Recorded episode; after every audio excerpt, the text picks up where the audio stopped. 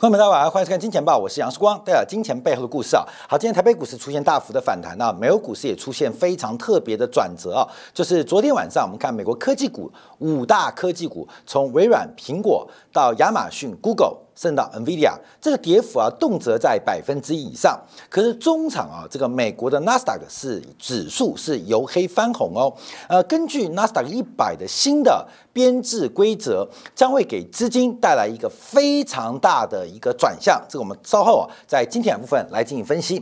那昨天呢，美联储有四位官员开始讲话，在下下礼拜三啊，就是美联储七月份的利率决策会议，目前预估会升息一码。可是我们看到美联储内部的官。员啊，现在英跟哥啊，这个分歧的呃讲话跟态度越来越严重啊，这个之间的立场啊差距越来越大，这也是我们今天要做关注的。但我们今天先提醒到，就是第一个，人民币今天大幅度的反弹啊，如果我们七月呃六月底预期啊，七月初人民币将会出现反弹，配合叶伦的访中，那人民币的反弹跟叶伦期待的中国强制机。我今天讲客气啊，叫叶伦期待的中国强制机，其实严格来讲是叶伦要求的中国强制机。这不仅符合美方利益，也符合中方目前经济啊发展的困境啊。我们看昨天啊，这个大陆的消费者物价指数已经出现了流动性陷阱的变化。按照樊纲的讲法，这不是通缩，而是进入了流动性陷阱。所以中国的强制机非常值得期待。那目前我们下一个观察指标就看油价，所以。纽约轻原油以纽约轻原油为例啊，只要它每桶能够站上七十五块钱这个价格啊，就要特别做关注，就是商品原物料在第三季的行情值得做特别的关注。所以等到原油站上七五之后，我们会做专题来分析，包括在实质利率大幅抬升的背景下，如何来掌握。放空金油比的操作啊，这是我们先做一个预告跟掌握。那目前啊，所有的不管是美国的政策还是中国的政策，都在我们金钱报呃这个持续的预测跟预期当中按表操作啊，按表操课。人民币的反弹出现了，那人民币反弹必然是中国的强制期即将出台，而这个强制期就配合叶伦。访中的行程啊，就是跟我们原先的规划是高度的符合啊。但我们今天啊，先讨论一下美联储内部的矛盾。那特别我们今天要分享，就是克利夫兰分行啊主席梅斯特在这个最新的一个在加州大学啊这个的演讲会当中，给出了非常多的图表。那更重要是分析方法。那这个梅斯特啊，是 FED 里面大概智商最高的，因为本身她是数学天才，她老公。更是数学天才，在全美呃财务金融排名第一的宾州大学华顿学院教博博弈论，教赛局理论啊，所以梅斯特跟她老公啊都是一个数学本业哈，数学呃底子的啊这个天才型的这个官员啊，所以从梅斯特的分析方法来跟他做分析。好，我们看到昨天四位官员讲话，那我们这边啊还是用这个菲利普曲线来进行英歌的这个分布啊，当然。靠画面越左边的，它越是鸽派。好，纵轴是物价通胀率，横轴是失业率。那鸽派什么意思？鸽派就是容许更高的通胀，但不太能接受。更高的失业率，那鹰派就是能容许更高的失业率，但不希望看到过高的通胀啊，就是这条曲线哦。所以，我们每次啊，这是我们制作人独创的，就让大家了解到这个美联储官员的态度，用一个菲利普曲线，让大家能够来掌握。那昨天呢，一位鸽派。三位鹰派的讲话，那我们特别提到，包括了这个亚特兰大分行的波斯蒂克，他对于整个七月份的升息，他保持了一个相对否定态度。他认为美联储目前利率水平到百分之五以上就够了，那未来只需要维持利率不变即可。那另外鹰派的就等下提到的梅斯特，他认为应该继续加息，而且针对六月份美联储不加息，他深表。呃，这个呃呃不同啊，深表啊不予认同啊，所以我们看到英歌之间的差差距啊，出现了蛮大的分野。那另外啊，旧金山分行的主席戴笠。啊，这是叶伦的学妹啊，因为这个旧金山分行啊，专门在美联储的分工当中进行劳资、劳工跟物价关系的长期追踪跟研究，所以戴利刚刚好可以补充目前在极低百分之三点六的失业率当中，怎么对物价产生影响。好，这是我们这个做的观察。好，我们先看一下，第一个看鸽派的讲法啊，这鸽派讲法在昨天啊，对于美国国债、对于美国股市都有一些刺激啊。当然，美国国债收益率是突破之后做回撤哦。这两天我们看美国国债收益率，像十年期国债收益率一度站上百分之四的整数关卡，那站上之后出现拉回，尤其是昨天啊，这个波斯蒂克讲话之后，更刺激的。美债价格的反弹，值利率的拉回，可从技术面跟形态观察，是价格跌破后的反弹，利率突破后的回撤啊，这大家是要做观察。所以从长期的结构做关注的话，你要知道目前形态。那波斯蒂克讲什么？他认为啊，他认为目前不用采取更多的这个措施了。他认为。光是按照现在的 Q T 的进度跟美联储的官方利率，那通货膨胀率就自然会回到百分之二的水平啊。大概这个利率啊维持到明年了，也不用再加了啊。这种利率紧缩的影响应该会逐步发酵，所以不要再升息了啊。这是第一个美联储官员啊出现一个非常强哥派的一个说法啊。他说我们要保持耐心，因为目前的政策已经来到了限制性的利率范围，美联储可以用等待的方式。观察快速加息后的影响如何显现，而且代表目前限制的作用在整个经济。放缓的证据当中已经发挥作用。那特别提到消费者的通胀预期很关键，所以我们等一下要补充纽约美联储昨天公布的最新六月份的消费者通胀预期出现了明显的放缓，所以配合波斯蒂克的讲法，所以昨天市场基本上得到一定的刺激跟助力啊，一定的刺激跟助力啊，所以稍微可以做一个观察。好，那另外我们看一下，呃，这个另外就是戴利啊，旧金山分行的主席啊，这是。美国三大美联储分行就是纽约嘛、旧金山、芝加哥，十二家分行这三家最大了，有大的小的，就跟这个各省省委书记一样，有大省有小省嘛。像那个体量大的，像四川省，那比较富的，像广东省啊。所以就基本上这三大分行就是纽约、旧金山跟芝加哥。那叶伦是旧金山分行的总裁啊，所以这个戴丽莎学妹。而旧金山分行长期对于美国的这个劳动市场有非常多的研究。跟追踪啊，那他提到什么？他提到什么？所以他讲话就很关键哦，因为他直接啊，在这个华盛顿布鲁金斯学会啊，这也是美国智库啊啊，就特别提到布鲁金斯学会提到劳动市场太强劲，虽然物价通胀正在下滑，但我们仍然的头号问题是劳动市场太强劲，所以美联储需要再加息几次，做的太少的风险大于做的太多的风险。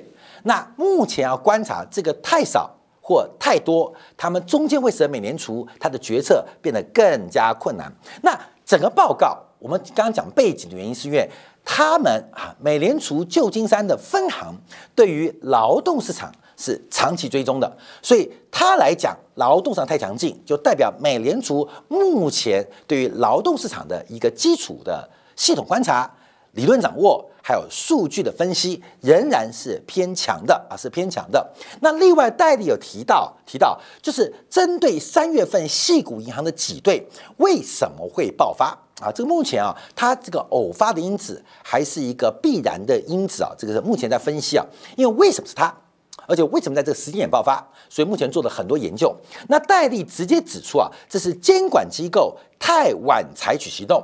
它就因于就是细股银行也好，第一这个银行也好，他们太受没有受到监管的要求，所以在资产负债表的期限的安排出现了错配的影响。那这个错配什么原因？就是以细股银行为例，他们对于长期的利率、利率的长期化过度的放收，导致了资产端受到期限错配的影响。蒙受巨大的流动性风险，进而导致挤兑。那这些问题都是监管问题，这些问题都是监管问题。好，所以我们这边话题啊，在把梅斯特那个数学天才带出来之前，哎，有一点要特别注意啊，有点注意啊。之前鲍威尔不是参加什么记者会吗？包括美联储的这个呃利率决策的记者会吗？都把这个细谷银行所有问题甩锅给他。谁？就是美联储的副主席啊，美联储的副主席，这个负责金融监管的巴尔啊，巴尔，所有人都知道，美联储负责监管是巴尔。那整个细股银行的挤兑风暴啊，这是系统性出现一个突突部啊，就像外科医生一样，哎，这个肉瘤，这个肿瘤到底是恶性还是良性的？啊，这是由巴尔负责判断。那如何对症下药？是要留还是不留？那要留要怎么留？那要不里尔怎么割啊？基本上就是巴尔负责的。官媒说，美联储就是由巴尔这个副主席啊负责的。那他在这一次提出的一个方法跟结论呢，有一点凶哦。这是一个长期因素哦，所以我们这边要特别把它放大，大家记住就好。因为巴尔啊，在七月十号华盛顿的跨跨党派的政策研究中心啊，丢出了一个震撼弹啊，什么震撼弹？他提出了一个自两千零八年次海啸最。以来啊，最大的监管改革啊，监管改革，他这个讲完之后，把议会议员呢给吓坏了。他要求对于美国大型银行提高资本准备，额外要提供两个百分点的资本。我们按照巴塞尔万的协定呢，就是原来。以前以前现在不这样，以前最早是呃资本市足率是百分之八啊，最早是这样啊，那现在已经不是了。像 RBC 的算法有点变化，因为包括作业风险、对手风险、交易风险很多风险现在开始改变。那我们简单来讲，好简化来讲，就是简化来讲哦，现在不这样哦，但是最简化基础，以前呢是百分之八，就是你一百块的资产。你必须有百分之八的资本准备，这资本是广义资本，除了股东权益之外，包括一些一级核心的金融债啊等等，所以要百分之八。一百块的资产要有八块钱的资本金，反过来讲，你八块钱的资本金，你可以杠杆到一百块的资产啊，这是这个原始的概念。我们用这个原始概念，这样解读会比较简单。假如要求百分之二。就是一百块的资产需要有百分之十的资本准备，那对于银行来讲，它的成本就上升了。那反过来讲，假如只有百分之八的准备，现在被要求之后，它的资产规模必须大幅度的收敛，大幅度的收敛。本来一百块只要八块钱，那八块钱我不增资，我不增资，它原来的资产一百块。就只能变成八十块钱，所以一个是增资，一个是缩减资产负债表规模。所以，我们是简单来讲，让大家了解这个话题啊。所以，它的这个要求啊，其实对于大银行来讲，哦吼，踩到了底线哦。踩到了底线哦，所以对于这个风险资本额的一个要求跟增加，引发了啊这个政治圈顶层政治圈一个巨大的讨论啊。那巴尔查尔是强化资本准则将适用于超过一千亿美金的银行跟金融控控公司，他希望进一步希望银行对于授信方式能用标准化的模式，而不是凭感觉。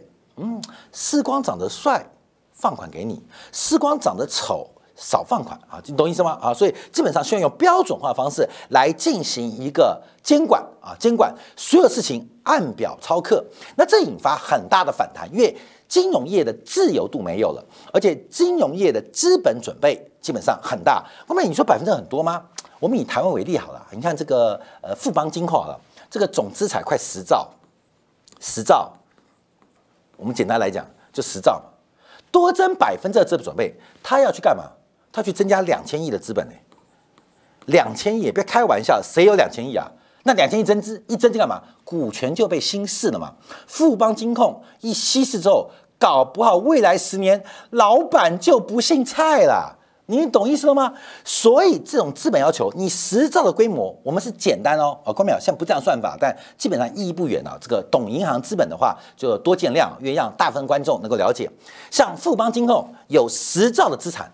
它就要额外增资两千亿，增资两千亿。按照富邦金控现在每股哈每股啊，这个大概是四十多块来观察话，它就要发行五百亿股的股票，五五十亿股的股票，五十亿股股票，哎，给市场，那就五百万张，你懂吗？那富邦金控股价会怎样？崩盘的嘛，你懂吗？所以基本上这种要求啊，我们举例而已啊，让大家了解非常严格。所以要不然就是你缩减资产负债表，把资产卖掉。把这个某某百货给卖掉，把某某大楼给卖掉啊！另外就是把负债端贷款给收回来，另外就是增资啊，增资增资下去之后，富邦以后就不是菜的，可能姓杨哦，可能姓王哦，可能是张哦，都有可能。所以基本上我们看到这个规则一旦开始启动，那势必会引发金融市场或政治圈一个巨大的一个波动啊！那目前是遭受到很大的反对啊！可是巴尔经过这半年研究，认为就是两个问题：资本不够。第二个是整个资产负债表的标准化不完整，也就是金融公司跟金融公司的自由度太高，所以它进行一个非常强的监管。而这个巴尔啊，基本上应该可以来担任中国人行的主席。为什么？因为这逻辑啊，超级左的，你知道吗？左到不行啊，左到不行。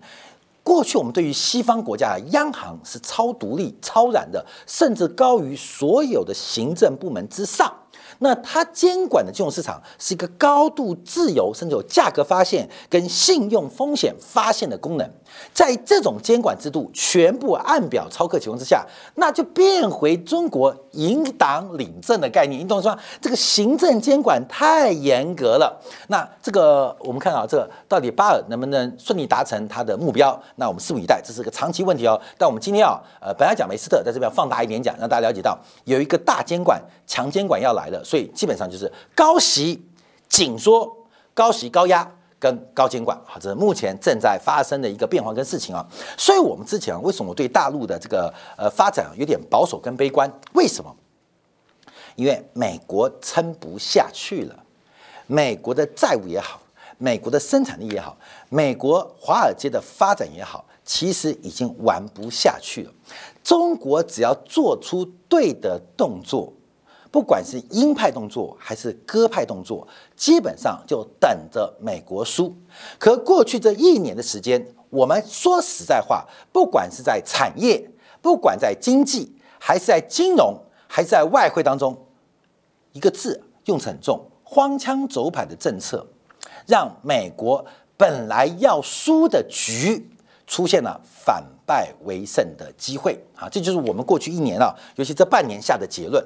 这美国怎么样？它比比中国还左，没办法，因为它不左不行啊，不左不行啊。可是，假如中国的政策过去这一年到两年，它的很多方法不是这样做，其实躺的都会赢。可现在就不一定喽啊！现在所以有时候做的东西啊，少做少错。多做多错啊，这个基本上我们看目前观察。好，那我们回来讲我们重点，我们讲梅斯特啊，因为梅斯特啊这个人先讲背景啊，因为他是这个数学背景出身的，他是宾州啊这个华顿学院啊负责教 MBA 的，呃。我们知道宾大华顿学院啊，是美国就是财务金融啊排名第一的啊排名第一的。像台湾那个孤家，全部都是在念华顿的啊华顿的，但也不他们多优秀啊。虽然他老子有钱，所以在华顿学院你可以看到中信孤家哈捐了不少房子啊，也是一种方法了。所以这个不是你要捐就能捐的了。所以说孤家小朋友都念宾大华顿学院。那为什么念宾大啊华顿啊？因为宾大华顿是全美乃至世界第一名的财经学院，他是教授哈。第二名是谁？第二名是纽约大学。纽约大学的财务金融是全美也是全球排名第二的，它是博士，呃，博士的。呃，指导教授啊，博士生的指导教授，所以叫梅斯特啊。他基本上他有双重身份，华顿学院啊的兼教授，同时是纽约大学专门教金融、财务金融的博士啊，抓博士。她老公啊是专门在宾大华顿学院研究赛局，就 game theory 啊，博弈论的。所以她跟老公都是数学专家啦，就是数学天才啊。所以他们本身的这个呃背景，第一个是数学的背景，第二个他以前的前老板就非常有名啊，是以前费城 FED 的这个 p r o s o 啊，普罗索啊，普不啰嗦啊，什么叫不不啰嗦？这个不啰嗦啊，普罗索啊，这个已经退休了。当年在十年前是美联储分享当中最阴、最阴、最阴、最阴的。他认为美联储少管闲事，就说他英文啊叫普罗索啊，翻译成中文叫不啰嗦，就是美联储少啰嗦，让自由市场自由发展。所以他的老板普罗索啊，这个不啰嗦啊，基本上是非常反对量化宽松的。就认为市场应该尊重它自我循环，不管是成长或是淘汰的机制，而不啰嗦听谁的？听啊，他的啊，听的啊，听这个梅斯特的，因为梅斯特是他的首席幕僚，所以以前梅斯特在做不啰嗦的这个首席的顾问时候，在费城 FED 的时候，大家就知道他啊，这个不啰嗦都听他的啊，变成很啰嗦。为什么？就叫你美联储不啰嗦，他就很啰嗦。所以我们知道梅斯特的背景啊，背景。第一个是数学天才，而且从他的学、他的信仰当中，是一个极右的自由主义者，认为少管闲事的美联储是最棒的美联储。那他在财务金融最大的研究是专门研究金融中介机构的理论，那它对于银行的规模效应是在美联储是第一把交易啊，所以这个人是非常强的。那当然，因为这个产官学经验丰富，就还在呃七年前啊担任呃二零一五年吧担任了这个克里夫富兰分行的这个主席啊主席。好，那我们来开讲什么啊？因为昨天啊，他的在这个加州大学啊圣地亚哥分校南加大进行这个经济研究会议的分享啊，题目叫做《经济与货币政策的最新动态》。他第一个表明了。不啰嗦了啊，不啰嗦了。美联储应该进一步上调基金利率，并且维持高峰值一段时间。为什么？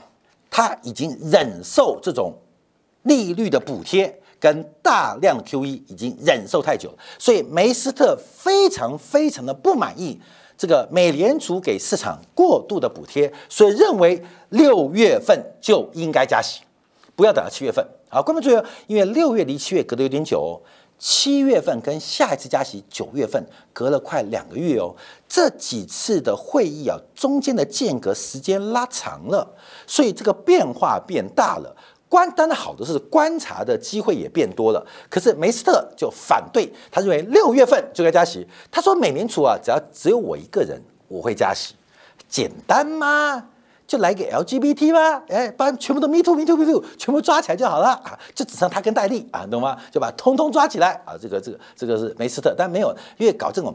这种 Me Too 啊，就基本上啊，当然就不会乱搞嘛，所以他他搞 Me Too 就好了。Me Too 就我呃跟戴笠两个人啊就加息了。所以他说上一次开会，假如只有我一个人的话，一定加息啊，一定加息。目前通胀跟就业还有降低物价所需的水平是完全不符的。好，各位，我们现在看他的系统方法，因为啊这个呃，当然他在学校教的学问非常多啦，啊，博士后的学问那就都数学嘛。你看他这个数学天才、数学阿嬷的概念啊，这是这。她跟她老公都是准备拿这个诺贝尔经济学奖的这个潜在得主了。那这个数学天才，所以他的博士论文一定看不懂。不是你看不懂，我也看不懂，我连论文都找不到哈。那硕士他没教，他只教博士。那我们就看他的系统方法啊，值得我们做参考。他用整个几个方法来分析经济啊。我们是学系统的，看到没有？我们是想学人家思考的逻辑嘛。所以，我们说站在人家的肩膀上看世界，你会把世界看清楚。所以，梅斯特是拿什么指标分析经济的？哎，那就简单了。那些数学方程式非常艰涩、非常奇怪的一些希腊符号、阿拉伯符号还是埃及符号，反正我不认识他，他也不认识我，那你就不用看，就看他方法啊。所以我们特别要讲方法论。好，第一个，他比较的是联邦基金利率，这个联邦利率利率区间。第二个图啊，叫做观察，就我们小兵把它整合起来。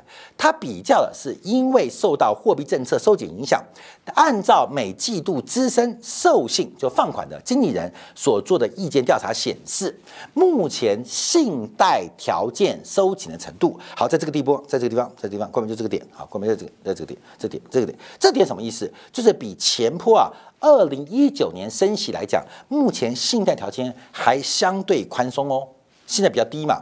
那这个这个点，这个点在这边啊，这个点在这边没有。那现在这个点是在这边啊，你懂意思吗？利率差了那么多，升息角度那么陡，但为什么目前信贷条件仍然仍然没有超过上一次呢？不要急，因为从历史的经验观察，包括了两千零八年、两千零六年，包括了一九九九年到两千年，我们都可以看到一个迹象，就是。放贷放款的这些经理人呢，叫授信经理人啊，大概他们的信贷条件的紧缩会滞后于美联储升息后一年到两年，一年到两年，所以才有这个问题啊。所以会不会创创高？会，它会在后面创高。所以基本上比较的第一个问题就是，美国升息升那么快，为什么房子还在涨？为什么股市还能创高？因为。授信经理人，授信经理人目前来讲，他们的信贷条件收缩的不够快啊，不够快。那为什么不够快？你看看台湾昨天新闻嘛，台湾知名的这个联邦银行啊，联邦银行就是那个自由时报老板的这个，反正什么老板就什么样员工啊。这个联邦银行啊，跟诈骗集团勾结啊，这个银行，台湾的银行跟诈骗集团勾结，不是说台湾比较差了，你跟大陆那些地方分行有什么差别？我跟你讲，人呢，不管你精神文明、物质文明进步到什么地步啊，联邦银行的通化分行就在大安区、台北的金华区，这种分行竟然跟诈骗集团勾结。所以不要讲人，你说爱马仕，不要说你读多少诗，只要碰到欲望，你都被调动。诈骗集团只要给你重力，你就会被调动。诶，为什么讲这句话？就是犹太人很会调动所有人的欲望，怎么调动？华尔街、好莱坞、戏骨三合一的打法，一定能够中你的胃口，吊足你的胃口。所以我们看到，那受限经理人为什么会滞后呢？那跟这诈骗集团勾结嘛，快跑！不要跑，快跑！等一下，所以会滞后。所以第二个观察，其实梅斯蒂提到，目前的金融紧缩条件其实速度有点慢，那有待观察。为什么那么慢？真是奇怪啊！这梅斯的第一个观察。好，第二个看一下，就是从整个经济活动放缓，对于这个利率敏感的行业，特别包括了房地产。制造业、商业投资，它就分析出来喽，包括消费者支出，包括住宅投资，还有设备支出，目前开始影响，特别是针对企业的设备支出，因为企业的杠杆是最大的嘛。第二个是房地产的支出，虽然美国的房价止跌，可是美国房价止跌反弹原因是供给不足。美国房地产供给不足，就是因为房地产投资不足。房地产投资不足，是因为对于高利率开始有敏感了。那另外还有包括消费者支出，这是最缓慢的，所以消费者后知后觉嘛。我问你，关没有？像我们已是财经节目收视率最高的，每天。每天点阅量就十万人嘛，台湾做股票每天消费的有两千多万人，我们这十万人当中只有一半是台湾人，所以市场你看比例多低。我讲这意思啊，不是我们收视率太低，也不是收视率太高，而是大家对于利率的变化敏感度很低啊，很低啊。那提到另外一个表格啊，另外表格就是目前为什么？商品制造业很差，因为实质商品的支出就是扣掉物价影响，仍然高速历史均值。所以说，为什么制造业包括 PMI 那么烂，还不够烂啊？因为现在的需求仍然高于正常趋势，这个趋势有历史的现态、现行、线性趋势，也有跟所得效应高度的匹配。所以扣掉之后，这个实实质商品支出不可能嘛？不可能的，我讲句不客气的话来讲，按照现在的利率环境跟现在经济条件，怎么可能会有人买 AI server 嘛？你不可能买得起，你也不应该买得起，你懂意思吗？不可能，也不应该啊！这目前还是发生，所以这个商品的交换，商品市场它就一直很差。原因在这边，这值很多。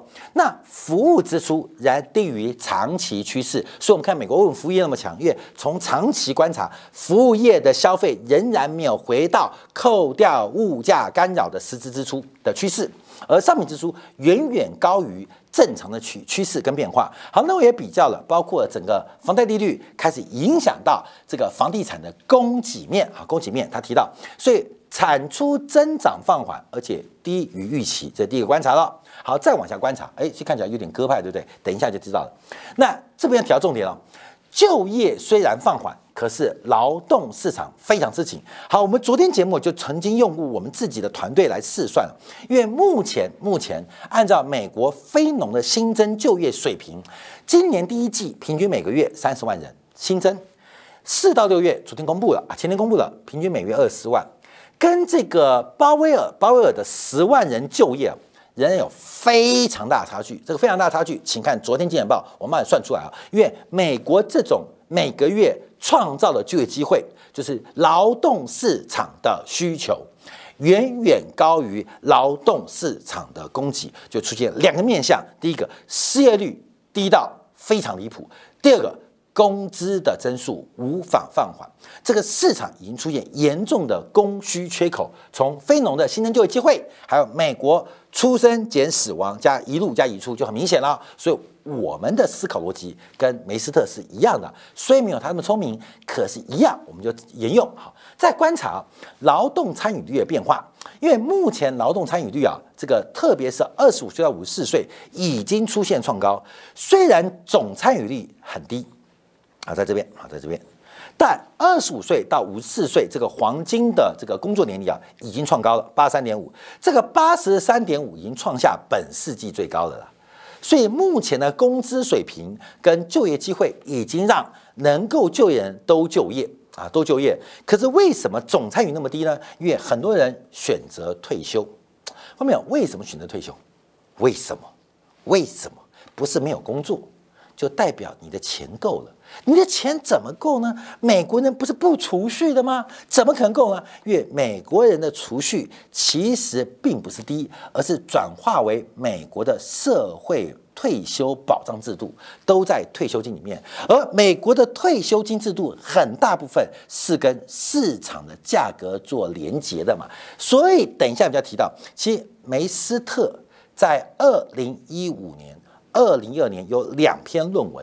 特别提到啊，真的是在在不啰嗦啊，不啰嗦哈，不啰嗦。旗下的他特别提到，美联储做货币决策不能忽视货币政策会影响到资产价格，这是梅斯特逻辑啊。所以他没讲，但你从过去的论文呐，这个发表论文就知道。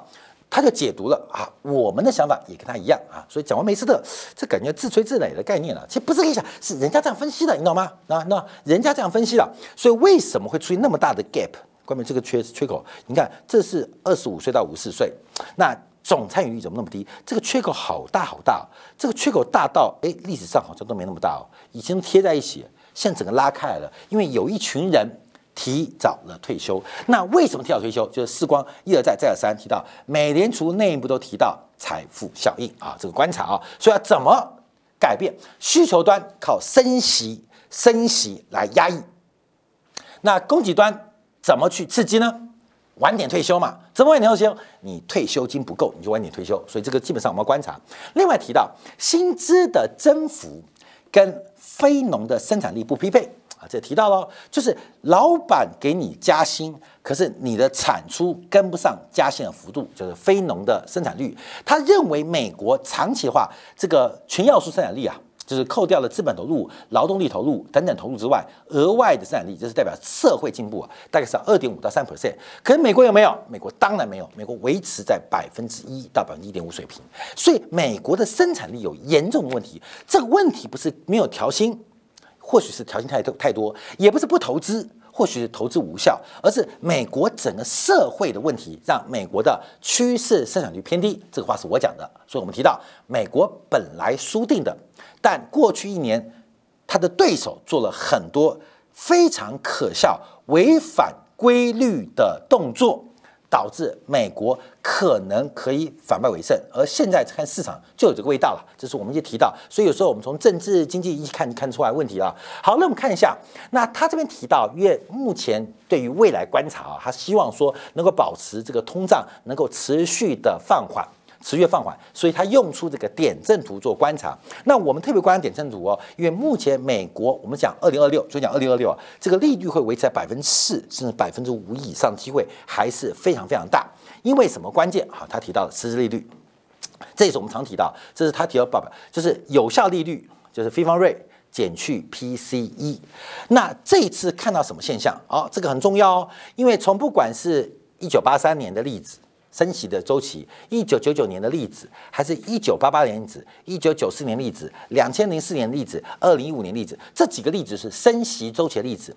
看实质利率的上升幅度，它的终点跟它的斜率。那目前这一次的位置啊，非常非常低，才在这边，才这边。虽然拉升的速度很快，可是跟历史均值仍然不匹配，仍然不匹配。所以什么呢？明天要公布美国消费者物价指数，要特别观察哦。这个消费者物价指数低，那从这个联邦的官方利率、美联储的官方利率减去物价，这个实率的缺口 gap 会越来越大，也就是对于消费者、对于消费信贷的影响会逐步的加温，会越来越加温哦。哦，观察哦。好，那么看一下通胀何时回到百分之二？事实上，目前来讲，这个对于通胀降温的这个。呃，预期啊是不断的延后的，不断延后。那这答案很简单了，中美脱钩嘛，所以美国不再享有全球化红利。那这是美国不再享有供给面的全球化红利，中国不再享有需求面的全球化红利。大家了解哦，啊了解哦，中国失去了全球化需求面的红利，中国失去了，美国失去了全球化供给的红利啊，这各自有发展，所以变成美国通胀。中国通缩，当然，梵刚讲是流动性陷阱了，那意思一样，所以中国供给过剩问题会一直持续下去。美国供不应求问题也会持续下去，因为毕竟啊，这个脱钩之后啊，中间啊还有很多的调整机会做观察。好，最后看到一下就是通胀预期，梅斯特特别观察就是通胀预期。为什么看通胀预期？因为预期会决定你的行为，你对于未来通胀的观察会决定后面的变化。它分成中长期的通胀预估跟短期的通胀预估，目前都明显的放缓。他认为这个是好事，但能不能降到百分之二以内，这是一个关注目标。所以我马上补充啊，昨天纽约美联储发布了最新六月份的消费者这个预期调查，第一个观察叫通胀预期，这个通胀预期已经从五月份的四点一降到了百分之三点八，这不能说小哦。好，看没有？啊，要听懂哦，我们以下讲的话哦。这个通胀预期不断放缓，对于美联储的官方紧缩政策是不是代表有成绩？是。那美联储假如看到这个数据从四点一变三点八，下个月变三点五，九月份变三点零，年底变二点零，美联储的紧缩就可以宣告结束了。我要跟大家报告，这是中美之间的全面性对决。假如美联储、美元、美军、美国梦，假如美国的通胀率降到百分之二或百分之二以下，美元作为武器的战略地位、战术地位就会自动消失。所以呢，美联储希望通胀预期下滑，但不能那么低。那么低，美联储就没有升息跟紧缩的借口、理由跟必要。所以怎么办呢？所以需要有人帮忙强刺激，这就是叶伦跑去北京的目的。那叶伦去北京目的，第一个需要你刺激，第一个你也的确需要刺激。所以或许是期待，或许是要求，或许是沟通，或许是商量，甚至是命令。这是美联储的想法哦，观众朋友，我们已经拉高到另外层次哦。所以你要注意哦，通胀预期假如持续走低，美元。美军、美国梦，这是美国掌控世界的三大武器。最重要什么？美元嘛。美元不仅是个战略武器，也是个战术工具。所以，假如美国的通胀率能够降到那么低，美元的战略地位跟战术地位就要退去哦。那美元退去之后，美元的债务问题就会浮上来哦。啊，美元的债务存量很大哦，就会浮上来哦。当然，美国会乐见这种情况吗？但是不乐见嘛。那不乐见怎么办？通胀率不能降。通胀预期不能降，不能靠美国，就要靠中国的大刺激。就回到了原油每桶七十五块美金，将会是下半年一个非常重要的指标跟观察。我们身边这边做做做预测哦。那另外对于这个资产价格倒是比较乐观啊，就是呃虽然对消费者物价价格，消费者对于一般物价是下跌的，可是通胀物价却是相对是乐观的。好，最后我们看一下就是。当七月份冲加之后，要注意到实质利率再度抬高，实利率再度抬高，这对于全球使用美元或者美元融资结算人都要特别留意。这几天本来我们要做个文章啊，阿根廷使用人民币的这个比例创新高嘛？为什么？为什么？为什么？为什么？我再次跟大家讲一下，我要跟很多人普及很多金融的常识啊！我看到很多的这个，包括了财经评论者和政论评论者，他们都没有尝试。我举个实操作，在二零一零年到二零一五年啊，台湾曾经有一波啊很流行啊吸收人民币存款，就是各个银行都给人民币高息存款，吸收人民币。那这些银行为什么能够用高利率吸引人民币存款？就鼓励大家把台币不要换成美元，换成人民币做定存。为什么？为什么？看到没有？那这些银行利润哪边？因为他们吸收人民币之后，就把钱存到。中国银行台北分行，因为中银台北分行是在台湾做人民币的清算行，所以中银台北分行本身就给 B to B 给银行之间非常高的人民币利率。那中国银行台北分行为什么给那么高的利率呢？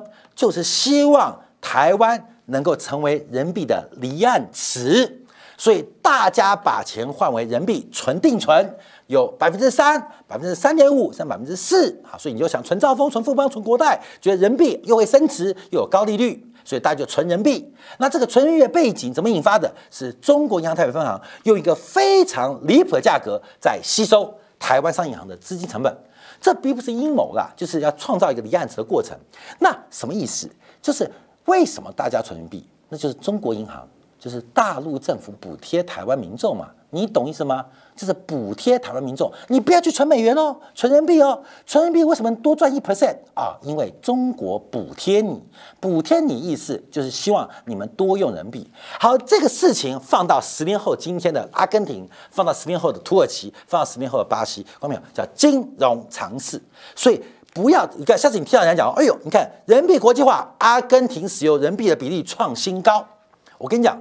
直接，他可能是政治天才，可能是数学冠军，他一定是一个财经白痴，你懂吗？会讲这个话一定是财经白痴，因为我刚已经举实例告诉你了嘛。为什么阿根廷会用人民币？因为人民币补贴嘛，清算行补贴阿根廷嘛，那这个补贴也不见会用啊。重点是美元好贵嘛，所以一个好贵的美元，一个好便宜人民币，请问你是个理性的交换或理性的商人，你是用人民币还是用美元？大用人民币嘛，而这种补贴可持续吗？这种补贴当然不可持续啊！你靠补贴人家来用人民币，人民币可以扶一把，但要持续性发展是不可能的。所以，我们顺便给大家很多的金融常识来分享大家。好，时间关系，我们在今天分享了梅斯特所做的系统观察，也要观察七月份后面，包括从物价跟美联储利率政策的一些变化跟引动，分享给所有好朋友。好，感谢大家收看，明天新晚八点钟，杨世光在今天港与各位再会。